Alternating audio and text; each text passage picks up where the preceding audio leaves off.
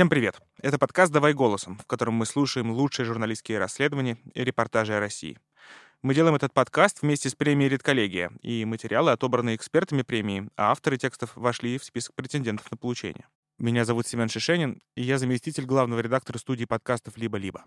А я Олеся Кирсименко, специальный корреспондент русской службы BBC. И сегодня мы будем обсуждать текст, который вышел на портале «Важные истории». Он называется «Надо будет и тебя убьем». Автор его Катя Аренина, и мы с ней после того, как послушаем текст, свяжемся. Но я хочу сразу сказать, что первой реакцией Алисы Кирисименко на этот текст было то, что, Семен, давай ты будешь говорить с Катей в первую очередь, потому что я уже очень-очень устала писать на тему пыток в тюрьмах. Текст действительно про это. Он про то, как он про то, как несколько колоний во Владимирской области более-менее превратились в такую колоссальную пресс-хату, э, которая обслуживает, в общем-то, кажется, более-менее всю систему ФСИН. Такой, и то, как через эту институцию на самом деле куются кадры, управляющие российскими тюрьмами, и это довольно в этом смысле любопытный текст. Он прослеживает карьеры крупных тюремных чиновников на довольно большое расстояние, но в общем и целом в нем, конечно, центральное место занимает весьма жуткая фактура относительно того, как к заключенным применяется насилие и каких масштабов это достигает. Я, наверное, не буду здесь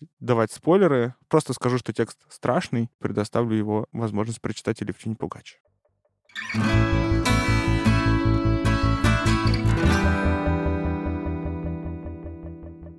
В ночь на 19 мая 2020 года в больнице медико-санитарной части УФСИН по Ульяновской области загадочным образом погиб заключенный Иван Козлов. Труп обнаружили висящим на перилах запасной лестницы. Козлов умер от удушения, но на теле было несколько колот и резаных ранений. По следам на шее судмедэксперты установили, что заключенного сначала задушили, а уже потом повесили.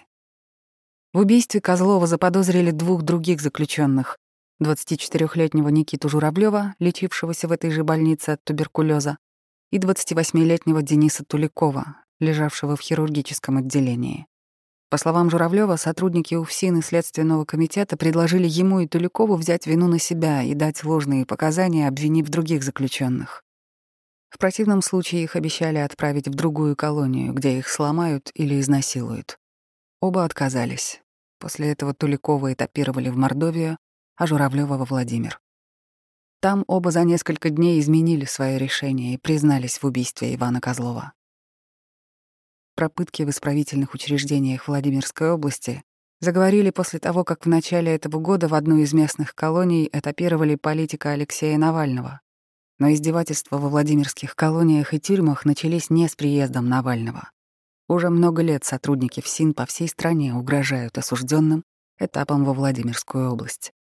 Местные колонии славятся как место, где несговорчивого зэка быстро уговорят взять на себя новые преступления. На пытки жалуются во всех учреждениях Владимирской области. Но одной из самых страшных считается исправительная колония номер 3. В народе ее называют «моторкой». В 2018 году правозащитники сообщали, что 20 заключенных тюрьмы Владимирский Централ вскрыли себе вены, протестуя против перевода в моторку. Начальник тюрьмы и уполномоченная по правам человека области Людмила Романова это отрицали. Такой перевод по информации правозащитников обставляют просто. На бумаге заключенных направляют в больницу при колонии с целью проверки на туберкулез. Адвокат Валерий Шухардин, работавший во Владимирской области, рассказывает, «У меня туда вывозили заключенного. После этого у него были зафиксированы ожоги, пытали электрическим током. Руки, ноги, член привязывали к электрической машинке. Следственный комитет отказывается возбуждать дела по этим вопросам. Именно в ИК-3 в октябре 2020 года привезли Никиту Журавлева, обвиненного в убийстве заключенного Козлова. В колонии, вспоминал Журавлев в разговоре с адвокатом, его сразу отвели в оперативно-воспитательный отдел, где неизвестный сказал ему встать на растяжку. После этого еще несколько неизвестных надели ему на голову маску, завели в кабинет и начали пытать, при этом повторяя кто убил Ивана Козлова? Кто к этому причастен? Мы уже все знаем, это ты с Туликовым. Туликов там все уже говорит. Заключенного били током по ногам, по шее, в пах, клали на голову полотенце и лили сверху в воду, от чего Журавлев начал захлебываться. Также ему сделали клизму с большим количеством воды. Пытки продолжались два дня. 25 октября к Никите Журавлеву в колонию приехал адвокат. но встретиться с ним не вышло. Заключенного отвели в кабинет к оперативнику ФСИН, который заставил его написать отказ от защитника. После этого к Журавлеву зашел незнакомый осужденный, сказал, что больше разговаривать с ним никто не будет, и у него есть несколько минут на раздумья. Либо он подписывает признание в убийстве, либо его изнасилуют. Журавлев согласился признаться. На следующий день оперативный сотрудник объяснил Никите, какие показания он должен выучить. Затем заключенный повторил их на камеру. Материалах уголовного дела об убийстве говорится, что до и после дачи этих показаний Журавлева осмотрели медицинские работники и никаких повреждений на его теле не нашли. Сам Журавлев утверждает, что его никто не осматривал. После признания его еще несколько дней пытали, предупреждая, что скоро приедет следователь, которому нужно будет подтвердить данные показания. Почти аналогичную историю рассказывает сообщник Журавлева Денис Туликов о мордовской колонии, где он тоже под давлением признался в убийстве. В январе Никиту Журавлева этапировали обратно в Ульяновск. Там он, наконец, смог рассказать о произошедшем адвокату. Защитник подал жалобы во ФСИН, прокуратуру, Следственный комитет и администрацию президента. Также Журавлев рассказал о случившемся местному следователю. В Ульяновске Журавлёва впервые после пыток осмотрел врач. Следы избиений к тому моменту уже почти исчезли, рассказала жена Журавлева Кристина Беглова. Оставались только отметины от ударов током, но эксперт в заключении назвал их старыми шрамами. В марте-апреле 2021 года Следственное управление СК во Владимире провело проверку по жалобам Журавлева. Следователи опросили четырех оперативников, двоих уборщиков и двоих заключенных ВК-3. Все они сказали, что ни к Журавлеву, ни к кому бы то ни было в колонии никогда не применялось насилие. 29 марта 2021 года прокуратура Ульяновской области утвердила обвинительное заключение по делу об убийстве Ивана Козлова. И дело передали в суд. Доказательствами против Журавлёва и Туликова стали их явки с повинной, показания других заключенных из больницы в Ульяновске, которые утверждали, что обвиняемые плохо относились к убитому, и троих засекреченных свидетелей. Последние утверждали, что видели убийство своими глазами. Из материалов дела следует, что ни отпечатков пальцев, ни генетического материала обвиняемых на одежде или теле Козлова, а также на веревке, которые его задушили, не нашли. В 2011 году начальником тюрьмы номер 2 во Владимирской области, известный также как Владимирский Централ, стал Игорь Кулагин. До этого он был заместителем начальника по безопасности и оперативной работе в Красноярской исправительной колонии номер 31. Кулагин быстро делал карьеру. Уже в 2014 году он стал заместителем, а вскоре и первым заместителем главы Владимирского УФСИН. Именно с назначением Игоря Кулагина во Владимир связывают установившиеся в местных исправительных учреждениях порядки. До Кулагина нормально было. Одна-две колонии были, где били людей, говорил Дмитрий Кирсанов из фонда «Я выбираю жизнь» на пресс-конференции о пытках во Владимирском Централе в 2018 году. С его приходом началось повально. ИК-2 «Покров», ИК-3 «Моторка», ИК-6 «Мелехова». Во всех этих колониях сейчас творится ад. После того, как Кулагин в 2014 году стал заместителем главы Владимирского УФСИН, Владимирский Централ возглавлял замначальника местного СИЗО-3 Алексей Климов. В YouTube опубликовано видео, где бывший заключенный Централа Владимир Черных вспоминает свои первые дни в тюрьме. На видео Черных утверждает, что отбывал срок в Централе с 2016 по 2018 год, то есть в то время, когда тюрьмой номер два руководил Алексей Климов. Пытки, по его словам, начались сразу после прибытия в тюрьму. Избивали каждый день. Климов сам заходил, давал указания. Сломали пять ребер, пальцы. Били по голове, слух пропал на левое ухо. После избиения Владимира увезли в изолятор. Там он пробыл полтора месяца, на протяжении которых его каждый день избивали. На YouTube-канале координатора ГУЛАГу «Нет» Бориса Ушакова опубликованы десятки видеозаписей с бывшими заключенными, в частности, отбывавшими срок во Владимирских ИК и их родными. Все они рассказывают о пытках и давлении со стороны администрации колоний и сотрудничавших с ними зэками. Подзащитные адвокаты Юлии Чвановой, отбывавшие наказание в тюрьме номер два при Алексее Климове, на насилие не жаловались, зато постоянно говорили о пытках музыкой. Там по сегодняшний день 24 часа в сутки работают три колонки одновременно, рассказывает Чернова. Например, это со слов осужденных, Зачитывают правила внутреннего распорядка, играет русское радио, и при этом еще свинки хрюкают и петушки поют. Осужденные ходят в берушах, у кого они есть, у кого нет, мучаются. Под руководством Алексея Климова Владимирский Централ стал максимально закрыт от любого внешнего вмешательства. Адвокаты часто не могли встретиться с подзащитными, потому что в тюрьме был всего один кабинет для таких встреч, который был постоянно занят. Защитников отказывались пропускать в тюрьму с техникой, необходимой для фиксации повреждений у заключенных. Заставляли их постоянно переделывать документы. В 2018 году правозащитный комитет за гражданские права обнаружил как минимум 15 решений Фрунзенского районного суда Владимира по жалобам адвокатов на тюрьму. В 11 случаях суд признал действия администрации незаконными, но ситуация от этого не изменилась. Чаще всего во Владимирском Централе адвокатам отказывали в положенных по закону свиданиях с подзащитными один на один из-за отказа заключенного пройти так называемый полный обыск. Осужденный полностью разделся и представил для обыска всю свою одежду, говорится в одном из судебных решений в отношении тюрьмы номер два. Однако сотрудники потребовали пройти обследование прямой кишки. Осужденный посчитал, что такой осмотр направлен исключительно на то, чтобы его унизить, так как никаких запрещенных предметов у него нет и быть не может, поскольку уже длительное время он содержится в одиночной камере.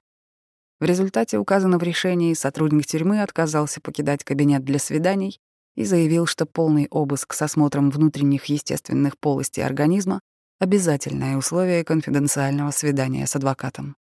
Этот отказ суд также признал незаконным. Однако на поведение сотрудников тюрьмы это снова не повлияло. Пресс-камеры были созданы на корпусах со своими заключенными, которые выполняли оперативные действия, которые он, начальник тюрьмы, приказывал, рассказывал бывший заключенный Владимирского Централа Владимир Черных. Связывали, глумились, членами угрожали. Палки совали в такие места, которые стыдно говорить. Такие камеры, их еще называют пресс-хаты, вероятно, существуют в большинстве учреждений области. Как именно они работают и с какими целями создаются, можно увидеть на примере ряда уголовных дел в отношении заключенных и сотрудников Владимирского СИЗО-1. Один из этих сотрудников, оперуполномоченный Василий Воскобойников, до СИЗО успел поработать еще и во Владимирском Централе. В августе 2015 года Воскобойников предложил сотрудничество осужденному за разбой и наркотики Егору Куралеву, который ждал в СИЗО-1 этапа в колонию. Предполагалось, что Куралёв должен был помогать выведывать информацию у других подозреваемых и обвиняемых. В обмен на это Воскобойников обещал сделать так, чтобы Куралёв остался отбывать срок во Владимире. Осужденный согласился и стал тюремным активистом, из личной выгоды помогающим администрации. Формально Егор Куралёв отбывал наказание в колонии, но почти весь срок проводил в СИЗО. Оперативники выписывали его в изолятор якобы для участия в оперативных мероприятиях в качестве свидетеля. По закону осужденные и обвиняемые, которым еще не вынесли приговор, не должны содержаться вместе. Но во Владимире закон соблюдается не всегда. Как оперативные мероприятия осуществлялись на практике, описывает в жалобе бывший заключенный СИЗО-1 Александр Кабанов. 19 августа 2016 года я, являясь обвиняемым в одной квартирной краже, был помещен в камеру номер 46 в СИЗО-1. Заключенные окружили меня, повалили на пол и привязали за спиной руки к ногам. Эти действия сопровождались ударами по всему телу, ногами и кулаками. Затем Куралёв объяснил мне, что я попал в так называемую пресс-хату, где предстоит написать все, что от меня потребуется. Куралёв сказал, что я буду лежать так связанный, пока не вспомню минимум пять квартирных краж. Через шесть часов Александр Кабанов выдумал пять краж, которые он якобы совершил, Через восемь признался, что оставлял по Владимиру закладки с героином. После этого активисты стали душить его, надевая на голову пакет. Только через десять часов его развязали. На подпись ему дали три заявления. О том, что на свободе он склонял к сексу детей и просит предоставить ему защиту, что вступал в сексуальные связи с мужчинами и потому просит принять его в систему обиженных, заключенных, занимающих низшую должность в неофициальной тюремной иерархии, а также что обязуется сотрудничать с оперативным отделом УФСИН по Владимирской области и помогать в раскрытии преступлений других осужденных. Эти заявления, утверждает Кабанов, Куралев отнес оперативнику Василию Воскобойникову. Через несколько дней Воскобойников вызвал Кабанова к себе и сообщил, что его оставляют в той же камере до приговора, чтобы не было соблазна изменить показания или пожаловаться. В пресс-хате Александр Кабанов провел полгода. В феврале 2017 года в камеру привели приговоренного к пожизненному сроку Джафара Мирзоева. Мирзоева избила, потом связал активист Юрий Филиппов, вспоминает Кабанов. Ночь Мирзоев провел связанным, после этого стал просить Филиппова его развязать, обещая сделать все, что потребуется. Филиппов согласился и дал ему на подпись такие же, как Кабанову заявления о сексе с детьми и мужчинами. Мирзоев отказался их подписывать. Тогда Филиппов стал его бить и угрожал снова связать. Мирзоев, защищаясь, схватил со стола ручку и воткнул ее Филиппову в глаз. Борьба закончилась смертью Филиппова. Кабанова и других заключенных из его камеры развезли по другим исправительным учреждениям области, предварительно проинструктировав. На допросах нужно говорить, что камера была обычной, а убийство произошло из-за бытовой ссоры. Так преступление описывал и суд в пресс-релизе. Александр выполнил инструкцию следователей, потому что боялся возвращения в пресс-хату. В апреле 2017 года Александру Кабанову наконец удалось встретиться с адвокатом. Тогда же он подал первую жалобу в прокуратуру, а после нее еще несколько. Даже на суде по собственному уголовному делу он рассказывал о пыточной камере и самооговоре. Но следователи и оперативники, которые проходили по этому делу свидетелями, показали, что все было по закону. В итоге суд приговорил Кабанова к 14 годам колонии особого режима за сбыт наркотических веществ и квартирные кражи. Приговор Кабанову суд вынес в мае 2018 года. Примерно тогда же за убийство сокамерника осудили Джафара Мирзоева. А в августе 2018 года прокуратура области провела расследование и сообщила, Мирзоев совершил убийство из-за систематических нарушений закона сотрудниками УФСИН. Ведомство рассказало, что передало в областное следственное управление материалы проверки в отношении шестерых сотрудников ФСИН и двух осужденных. По этим материалам в июле 2018 года были возбуждены уголовные дела по статьям о превышении полномочий и насильственных действиях сексуального характера группой лиц. До суда дошли дела только на двоих сотрудников ФСИН из шестерых упоминавшихся в релизе прокуратуры и на одного осужденного. По статье о превышении полномочий судили оперуполномоченного Василия Воскобойникова, склонившего заключенных Егора Куралева и Юрия Филиппова к сотрудничеству, и заместителя начальника СИЗО-1 Андрея Копылкова. Оперуполномоченного Воскобойникова в ноябре 2020 года приговорили к трем годам лишения свободы с запретом работать в системе ФСИН в течение полутора лет после освобождения. Сейчас он обжалует приговор в апелляционной инстанции. Андрея Копылкова обвинили только по одному эпизоду, говорится в постановлении по делу. В феврале 2017 года он приказал сотрудникам СИЗО отправить в пресс-камеру заключенного, который объявил голодовку и требовал встречи с прокурором. Копылков рассчитывал, что активисты повлияют на этого заключенного, и он прекратит голодать. На одном из заседаний по делу Копылкова этот заключенный заявил, что никаких претензий к замначальника СИЗО у него нет, и причиненный ему ущерб полностью заглажен. Суд прекратил дело, оштрафовав Копылкова на 30 тысяч рублей. Заключенного Егора Куралева, активиста, который по заданию оперативников пытал заключенных в пресс-хате, осудили в итоге по более легкой статье, чем о насильственных действиях сексуального характера, об истязаниях. В сентябре 2019 года его приговорили к четырем годам лишения свободы. В предъявленное сотрудникам СИЗО обвинение вошли преступления в отношении троих потерпевших. Александра Кабанова в их числе не оказалось. Следствие делает все возможное и невозможное, чтобы я не стал в этом деле под статусом потерпевшей, писал Кабанов осенью 2019 года. По крайней мере, любые принуждения к самооговору в пресс-камере пытаются исключить из обвинения. То есть, если меня и пытали, то по причинам, не связанным с делом, без цели принуждения меня к даче показаний. Ведь если будет доказано, что пытки применялись для принуждения к самооговору, то это влечет отмену моего приговора. По словам заключенного, следователи не искали свидетелей, которые могли бы подтвердить его слова, чтобы в деле не прибавилось обвиняемых из числа сотрудников. За преступления, в которых Кабанов признался под пытками, ему осталось сидеть еще 11 лет. Пока Владимирский Централ возглавлял Алексей Климов, там погибли как минимум двое заключенных. В январе 2017 года повешенным нашли Артема Аликина, в марте 2018 года — Андрея Грачева. Смерть Артема Аликина в тюрьме номер два объяснили суицидом, но на его теле были повреждения, рассказывают родные и друзья Аликина в видеообращениях к президенту. На видео с трупом Аликина видны многочисленные гематомы. По словам сестры погибшего, медицинский эксперт в заключении умолчал об этих следах. Она также утверждает, что узнала о смерти брата не от администрации тюрьмы, а от других заключенных. Администрация же и вовсе не хотела отдавать ей тело.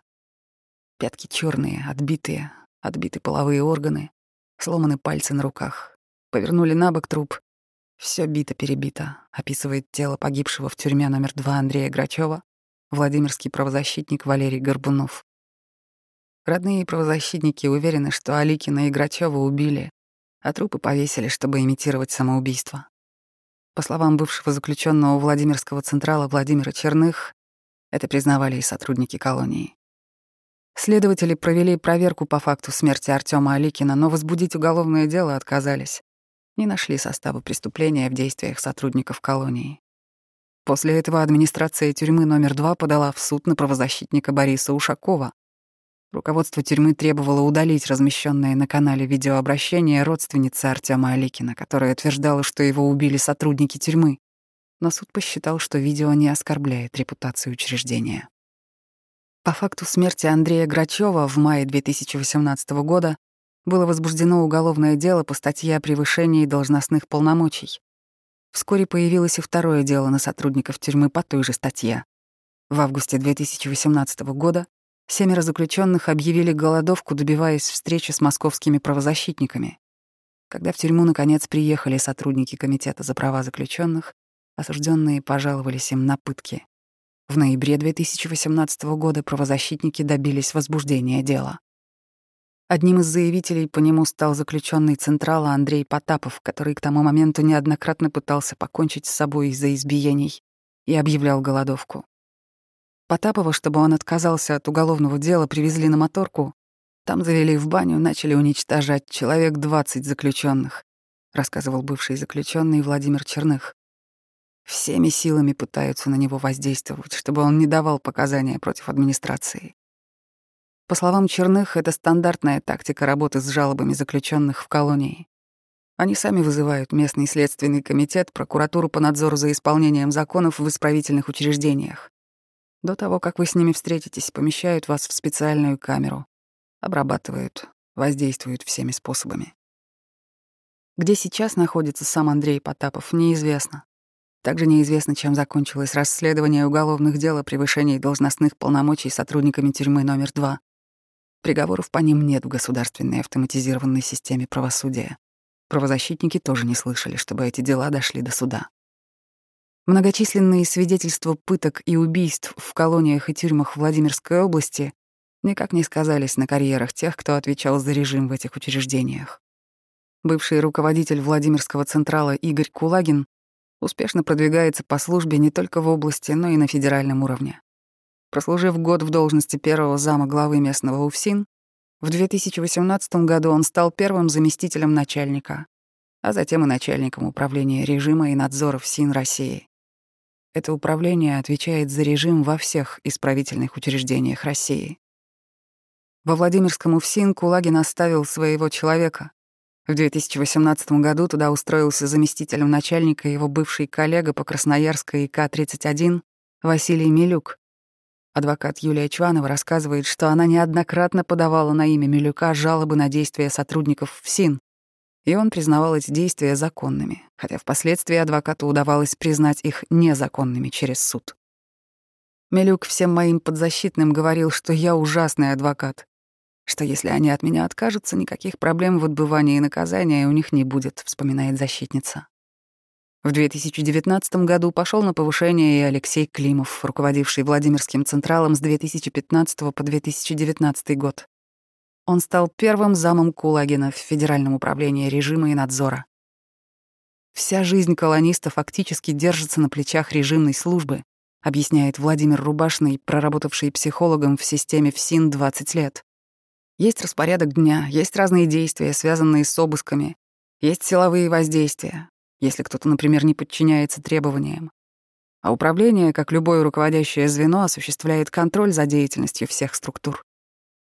Многие другие сотрудники Владимирского ФСИН за последние годы тоже получили продвижение по службе, несмотря на обвинения и жалобы в их адрес. Большинство нынешних начальников областных исправительных учреждений работают в областном ФСИН минимум с начала 2010-х годов. Большинство из них начинали работу с должностей оперативников в колониях.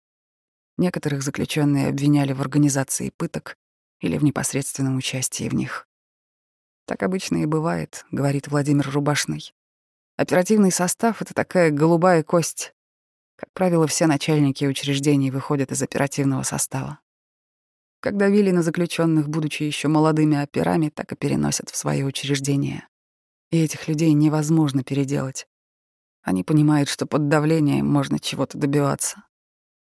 Оперативные подразделения ФСИН по закону должны заниматься выявлением и предупреждением преступлений в колонии. На практике же именно их сотрудники создают отряды активистов, заключенных, которые из-за поблажки от администрации готовы выбивать нужные оперативникам показания из своих сокамерников. Оперативники не все участвуют в пытках, говорит Рубашный. Они все же занимаются тем, чтобы кого-то другого напрячь пытать, чтобы заключенный притих или написал явку с повинной. За раскрываемость у них тоже плюсы идут. Человек может в тюрьме сидеть, но мало ли он совершил какие-то преступления, а про это никто не знает. Есть часть заключенных, которые являются такой карающей дланью администрации. В активисты, как правило, идут люди проблемные, например, с преступлениями, которые могут не одобряться другими заключенными. Оперативники — главные люди в колонии, добавляет адвокат Мария Эйсмонт, которая в 2019 году часто ездила к своему подзащитному Константину Котову в исправительную колонию номер два в Покрове. В этой колонии сейчас находится политик Алексей Навальный. С 2019 года ее возглавляет Александр Муханов. Как и большинство начальников местных колоний, он работает во Владимирском ФСИН с 2009 года. Начинал простым оперполномоченным. При Муханове заключенных, по словам Эйсмонт, перестали бить ежедневно и поголовно. До Муханова Покровскую колонию возглавлял Александр Зотов. В те годы, как рассказывали Эйсмонт родные осужденных, пытали постоянно. При Зотове в колонии почти перестали подавать на УДО. Условно-досрочно могли выйти только активисты. После работы в ИК-2 Александр Зотов тоже получил повышение. В 2019 году он пришел на место Алексея Климова во Владимирский Централ, самое большое исправительное учреждение области. При Климове попасть в тюрьму адвокатам было сложно, а при Зотове стало почти невозможно. Запись оказалась постоянно занята на месяц вперед, и заключенные начали массово отказываться от защитников, жалуется адвокат Юлия Чванова. К одному из своих подзащитных, Яше Аладдинову, Чванова не могла попасть целый год. Наконец она обжаловала это в суде, который признал действия сотрудников тюрьмы незаконными и указал, что заключенный может отказаться от адвоката только в его присутствии. На апелляции по этой жалобе суд обязал тюрьму вывести Аладдинова на процесс по видеосвязи. Его выводят, а он прямо во время суда говорит, «Я никогда от Юлии Сергеевны не отказывался. Они меня пытали током весь год. Под пытками заставляли все это делать», — вспоминает Чванова. С того момента меня стали к нему пускать, перевели его в нормальную камеру. Александр Зотов проработал во Владимирском Централе до выхода на пенсию в 2021 году. Новым главой тюрьмы стал Сергей Павлов, заместитель Климова и Зотова в 2017-2021 годах. Всегда жаловались на начальника и замначальника. Всегда было две фамилии в жалобах заключенных: Павлов и Климов, Павлов и Зотов. Как ниточка с иголочкой, рассказывает Юлия Чванова. После ухода Александра Зотова с поста главы Владимирской ИК в 2019 году из колонии ушли и некоторые другие сотрудники, на которых жаловались родные заключенных, говорит адвокат Мария Эйсмонт. В числе таких сотрудников заключенные чаще всего называют имя Романа Саакяна. Карьеру во Владимирской области Саакян начал в 2012 году оперуполномоченным в знаменитой моторке ИК-3, куда, как утверждают правозащитники, заключенных свозят на перевоспитание. В карантине мужа избивали, избивал старший уполномоченный Саакян совместно с другими заключенными. Между ног на бедрах огромные фиолетового цвета синяки, рассказывала о событиях 2015 года Елена Петкова, жена заключенного моторки Владимира Матвейчука. По жалобам Матвейчука и Петковой в мае 2015 года было даже возбуждено уголовное дело в отношении неустановленных сотрудников ИК-3. Дмитрий Кирсанов из фонда «Я выбираю жизнь» на пресс-конференции о пытках во Владимире в 2018 году утверждал, что в ИК-3 прием в колонию начинается якобы с того, что Роман Саакян сам достает пенис и пугает им заключенного, заставляет подписывать нужные бумаги. То же самое говорит Денис Солдатов из правозащитного проекта «ГУЛАГ-Инфо». Судя по всему, уголовное дело на неустановленных сотрудников ИК-3 по жалобам Владимира Матвейчука и Елены Петковой также не дошло до суда. После многочисленных жалоб Матвейчука перевели в колонию в другом регионе, рассказал его адвокат. Сотрудники ИК-3, на которых жаловались Петкова, Матвейчук и другие заключенные, тоже получили повышение. Начальник колонии Алексей Чудин в 2017 году стал замначальника областного УФСИН. Его заместитель Андрей Громаков возглавил Владимирскую ИК-5. На повышение пошел и старший оперуполномоченный Роман Саакян. В 2016 году он стал начальником оперативной части ВК-2 в Покрове. По словам ультраправого политика Дмитрия Демушкина, который отбывал срок ВК-2 с 2016 по 2019 год, Саакян создал в колонии барак усиленного режима под названием «Сектор усиленного контроля А», сокращенно «СУКа». Это официальное название, говорит Демушкин. Обычно людям хватало двух недель в этом отряде, чтобы потом они делали все, чтобы больше туда не попасть. Сейчас этот сектор используется как место для карантина прибывающих в колонию. Каждый из заключенных начинает жизнь в Покровской ИК-2 с двух максимально жестких недель, объясняла адвокат Мария Эйсмонт. По ее мнению, цель карантина в том, чтобы на выходе заключенный был готов к полному повиновению, не желая попасть обратно. В 2019 году, после трех лет в ИК-2, Саакян стал заместителем начальника областной ИК-4, но проработал там недолго.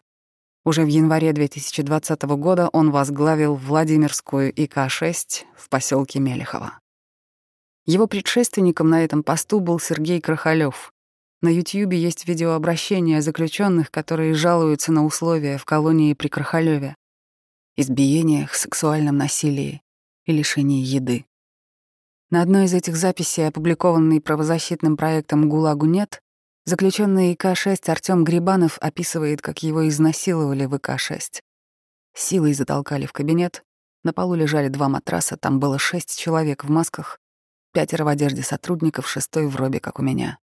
Повалили на эти матрасы, связали ноги и руки, стянули штаны и сели мне на спину. На дубинку начали надевать презерватив, настоящий презерватив, после чего подошли сзади и стали мне в анус тыкать дубинкой в жопу. Причиной изнасилования, по словам осужденного, стало то, что после одного из предыдущих избиений в колонии его адвокату удалось добиться возбуждения уголовного дела о превышении должностных полномочий. Теперь же насильники требовали, чтобы он отказался от своих показаний и заявил, что адвокат вынудил его оговорить сотрудников ИК. Грибанов не соглашался.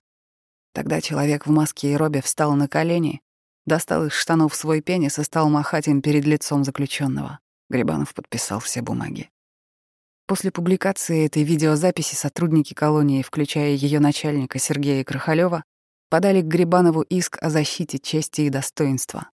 Они утверждали, что осужденный причинил им моральный вред, поскольку из-за его слов в обществе сложилось негативное отношение к сотрудникам колонии, и они даже получают угрозы. Суд отказался удовлетворить иск, объяснив это тем, что на записи Грибанов говорит, насилие применяли неустановленные лица в масках.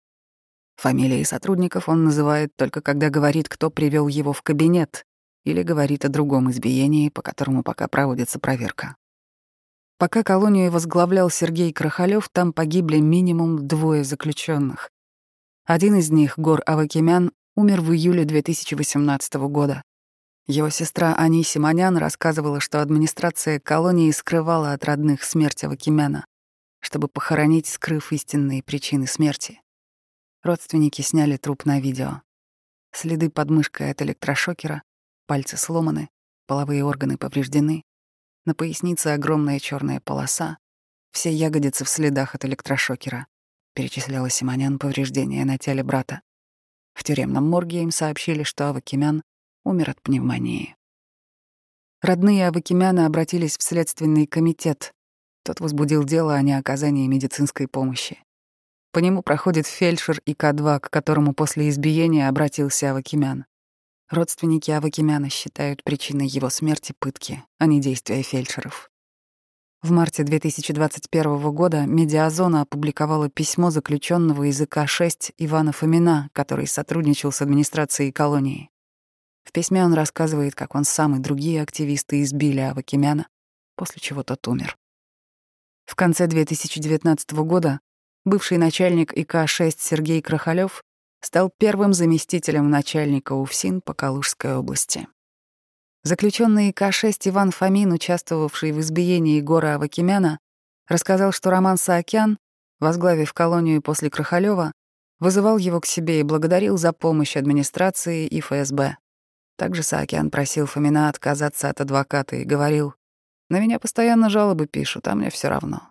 Я ничего не боюсь, у меня спина сильная». По словам адвоката Юлии Чвановой, уже больше двух месяцев Саакян не появлялся в ИК-6 а его обязанности сейчас исполняет один из замов. Официально он числится в отпуске, но ходят слухи, что он пошел на повышение в Иваново, говорит адвокат. На сайте УФСИН по Ивановской области фамилии Саакяна пока нет. Зато там есть новость, что с 31 марта 2021 года должность начальника Ивановского УФСИН занимает Василий Милюк, бывший замначальника Владимирского УФСИН и сослуживец Игоря Кулагина, при котором, по словам адвокатов, начались проблемы в исправительных учреждениях Владимирской области и который сейчас возглавляет Федеральное управление режима и надзора ФСИН России. В ФСИН по Владимирской области, ФСИН России, прокуратуре Владимирской области, Следственном комитете России на момент публикации не ответили на вопросы об упомянутых в тексте возможных нарушениях прав заключенных, результатах упомянутых проверок и уголовных дел, а также о повышениях сотрудников УФСИН. В Следственном управлении по Владимирской области заявили, что в настоящее время предоставление информации о ходе и результатах указанных проверок противоречит интересам следствия.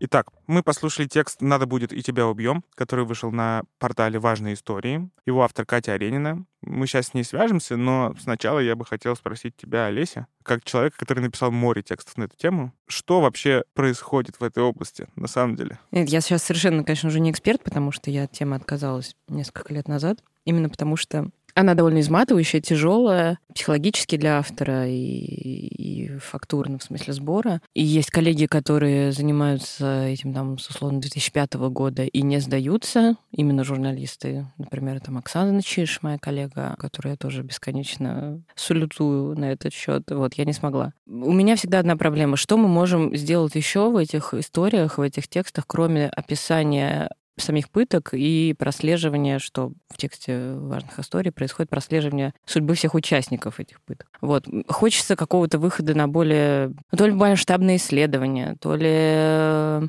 Короче, если бы знала, я бы сделала, поэтому я не знаю, чего хочется, но хочется какой-то сделать шаг дальше и выйти из этого бесконечного круга описания того, что да, в российских колониях пытают людей, да, в российских колониях пытают людей. Это не значит, что про это нельзя писать и не нужно. Конечно, нужно. Но проблема в том, что интерес читательский угасает с каждым таким текстом. Я думаю, наши коллеги из важных историй, из медиазоны не будут со мной спорить, что тяжелее с каждой новой такой историей привлекать к ней читателя. И там надо будет спросить, например, у автора какая глубина прочитываемости вот этой заметки была, да. Потому что я знаю, что люди выходят из текста и бросают его читать. А это проблема, да, потому что если этот фон становится обыденностью и какой-то привычкой, то страшное перестает быть страшным, и его перестают замечать и не думают о нем. Ну, еще, кроме того, мне кажется, что вот вся эта проблема сама по себе, она во многом упирается в то, что герои этих текстов часто люди, которым сложно испытывать эмпатию, а, да. а вообще общее российское представление о тюрьме — это вот типа место, где ты страдаешь. Ну да,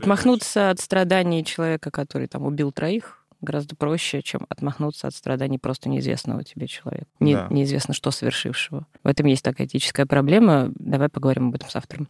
Здравствуйте, Катя. Здравствуйте. Мы вот послушали ваш текст о пытке в колониях во Владимирской области.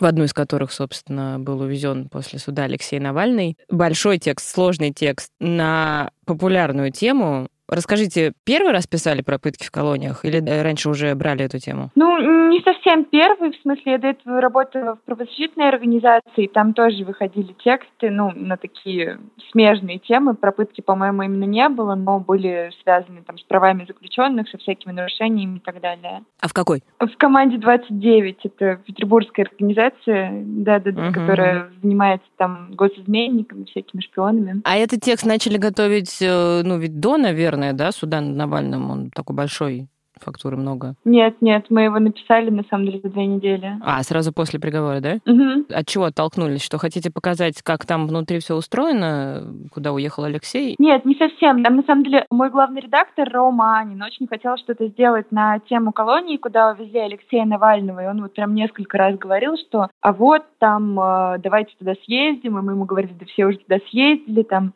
что-то такое. И в какой-то момент он увидел, что два сотрудника из э, не из этой даже конкретно колонии, а из э, Владимирского Централа потом получили повышение и вот попали в российский ФСИН. Mm-hmm. Он мне про это сказал, спросил, не хочу ли я этим заняться. Я начала действительно в этом разбираться.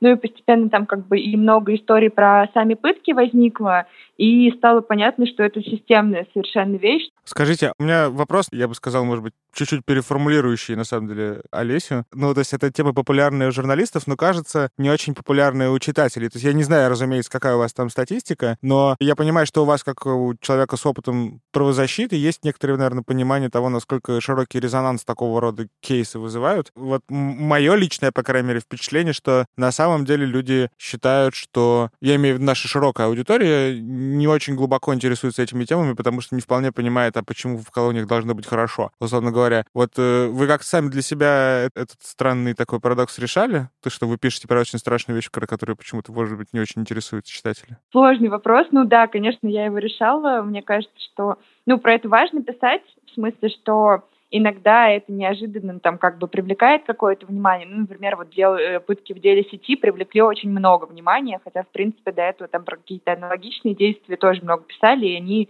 такого внимания не привлекали. И вот, э, ну, ситуация, когда Алексей Навальный попадает в, в Владимирскую область, которая, в принципе-то, на самом деле всем ну, кто как-то в теме, особенно вот именно оттуда, давно была известна, как такая очень жесткая. Мне кажется, что, ну, это не самое удачное событие, наверное, неправильные слова, но, в общем, это можно использовать как какой-то вот такой способ привлечь внимание к тому, что там все, в принципе, плохо.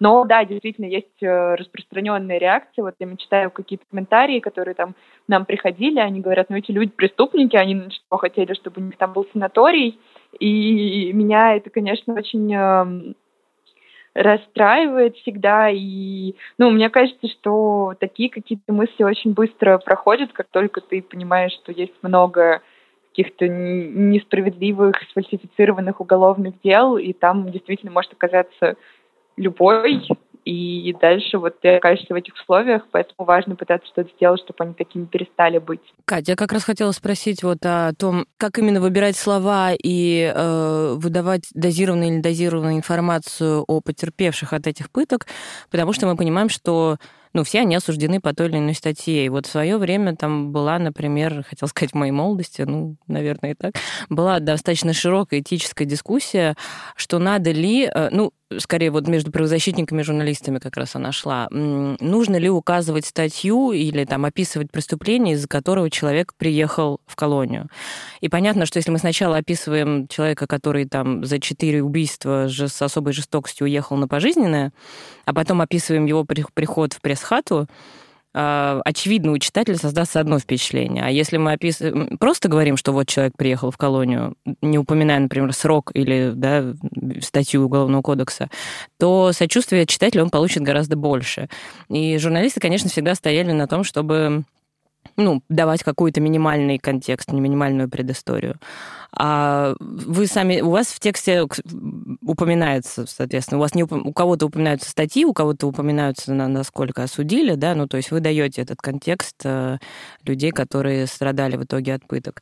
Ну, вот вы вообще задумывались об этом? То есть стоит ли обезличивать, э, вот, чтобы именно смещать фокус на незаконные действия сотрудников колонии? Или уж всю правду матку? Ну, мне кажется, что честно давать, наверное, какой-то контекст, действительно, и, собственно, мы его там стараемся давать по возможности. А, хотя, ну, я не считаю, что это важно, потому что мне кажется, что это не всем, наверное, очевидно, но по возможности пытаться доносить как-то вот этот тезис о том, что, в принципе, ну, есть закон, и если его нарушают в отношении заключенных, то это входит в какие-то привычки, я не знаю, методы работы э, там, сотрудников СИН, сотрудников полиции, вот прочих правоохранителей, и если они действуют такими методами там, в отношении убийцы, они, скорее всего, будут действовать такими же методами, там, например, на человека, которого задержали с наркотиками. Во всех этих текстах про ФСИН очень часто герои определяются только тем, что они зэки. Как вы думаете, имеет смысл действительно, когда мы говорим об осужденных, говорить о них не только как об осужденных, а как вообще о людях в целом? Мне кажется, имеет, конечно, смысл. Ну, мне кажется, что это, в принципе, там и происходит достаточно часто, то есть я не знаю, там всякие интервью с политзаключенными, вот это все, оно, ну, мне кажется, и, ну, и не только с политзаключенными, да, потому что политзаключенные это отдельный какой-то жанр. Ну, в общем, мне кажется, что такие вопросы много кто ставит, и мы тоже там в какие-то моменты, ну, там вот раньше, например, когда я в команде 29 работала, пытались это делать.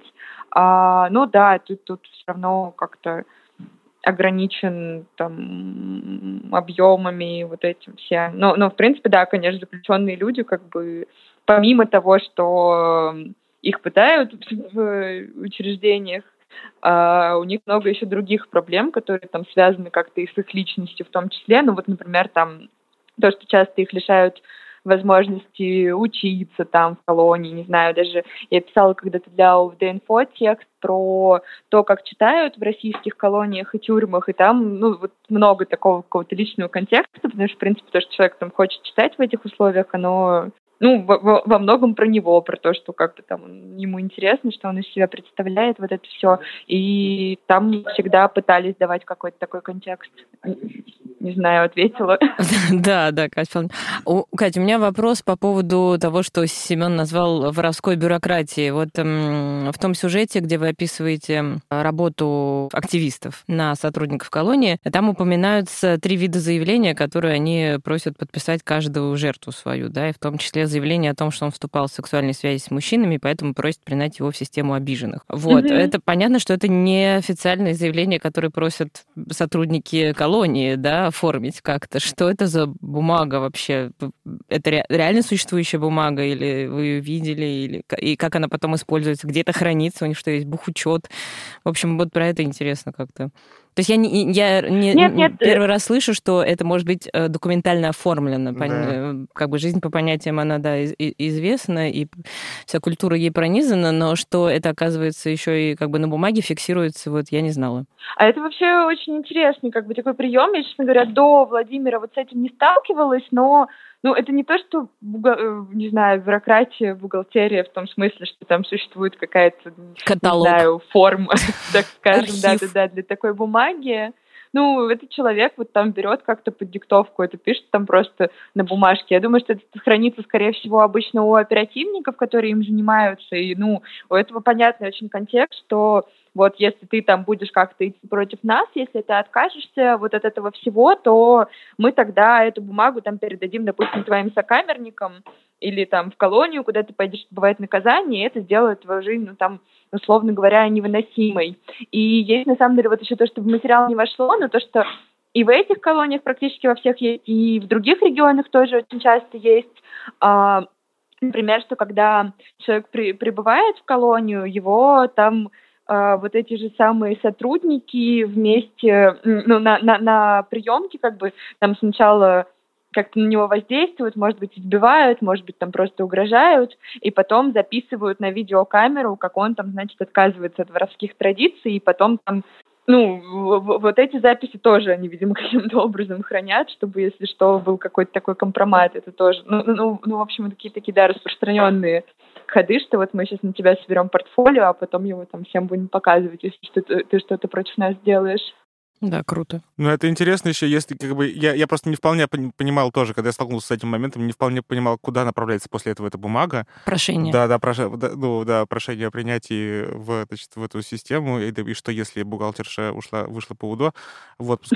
Но, в общем, э, да, я понимаю, это крайне неуместно шутить на эту тему, но тут э, как бы это просто интересный, интересный момент, в тот, когда ты понимаешь, что чем больше распространяются все эти практики давления на заключенных такими методами, тем меньше люди, которые охраняют заключенных, охраня... отличаются от заключенных. Собственно говоря, это как бы более... Сливаются да, в одном более... мире. Да, более или менее российская тюрьма превращается как бы не в стены, а просто в пытки, а люди, которые... И как бы это такая ситуация, в которой преступники охраняют преступников, э, и что-то непонятно, кого нам следует бояться больше. Я хотела просто еще сказать, да, что мне кажется, что ну, пытки — это просто кошмар и ужас, но в целом это только, ну, такая верхушка на айсберге вот этой всей российской тюрьмы, потому что, ну, в принципе, вот в том, что касается именно кого нужно больше бояться, проблема в том, что вот тюрьмы не удовлетворяют вообще всей этой идеи, что они кого-то могут исправить. То есть не только за счет пыток, но и за счет того, что, ну, там просто как бы людей держат в каких-то ужасных условиях, у них там нет не то, что возможности учиться, вообще, в принципе, нет какого-то вот этого фокуса на, на исправление. Это просто как бы мы выдерживаем человека вот в этой какой-то среде какой-то срок, потом он выходит вот еще, еще хуже, чем был. Поэтому бояться, ну, там, наверное, в итоге приходится всех. Ну, еще как бы просто это к тому, что нельзя сказать, что если просто убрать пытки и реально начать там судить за пытки, то все станет хорошо, все не станет хорошо. Катя, спасибо большое за текст такой фундаментальный, тем более собранный за две недели, как мы узнали. Пишите еще нам. Спасибо. Спасибо. До свидания. Блестящая работа. До свидания. До свидания.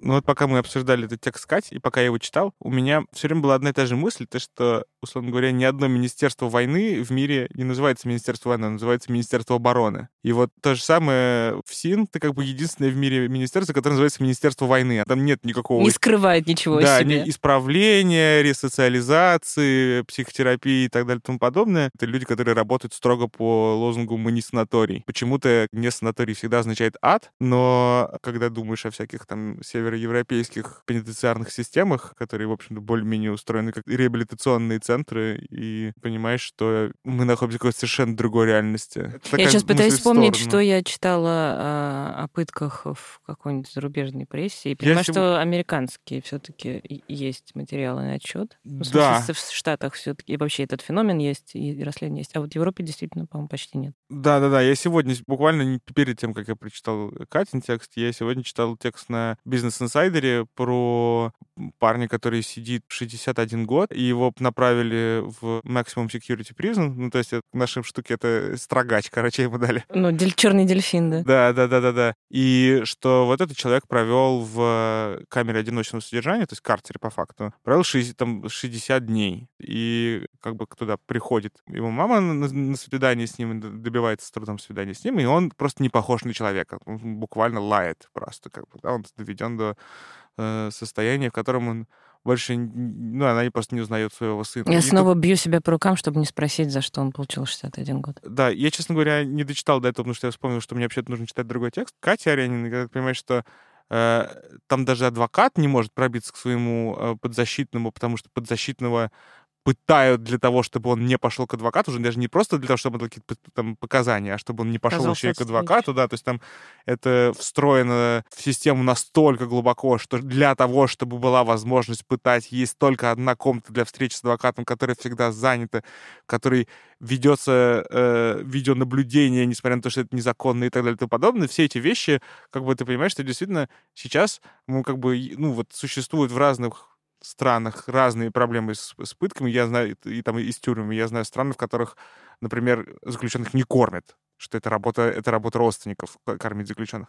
Но э, как бы известно, что со дна всегда могут постучать, но такое впечатление действительно, что наша пенитенциарная система в принципе устроена как просто как бы такая вот, э, как пытка. Я вот сейчас, кстати, придумала, мне кажется, еще один фокус в этой теме, которая, как мы говорили, довольно все-таки линейно у нас освещается.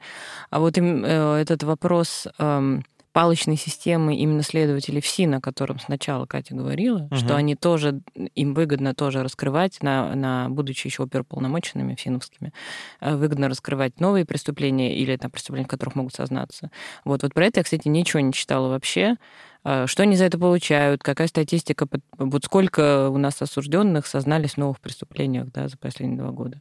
Мы же не знаем. А, ну вот какую-то вот такую штуку я бы почитала с удовольствием. Может быть, это объяснило бы хотя бы часть той жестокости, которая происходит. В общем, неплохая тема для развития сюжета. Это был подкаст «Давай голосом». Мы делаем его вместе с премией «Редколлегия». Слушайте нас на всех площадках, ставьте нам лайки, 5 звезд, рассказывайте о нас в соцсетях. Это очень помогает нам доносить лучшие репортажи и тексты России до более широкой аудитории. С вами был Семен Шишелин. И Олеся Герсименко. Пока-пока. До свидания.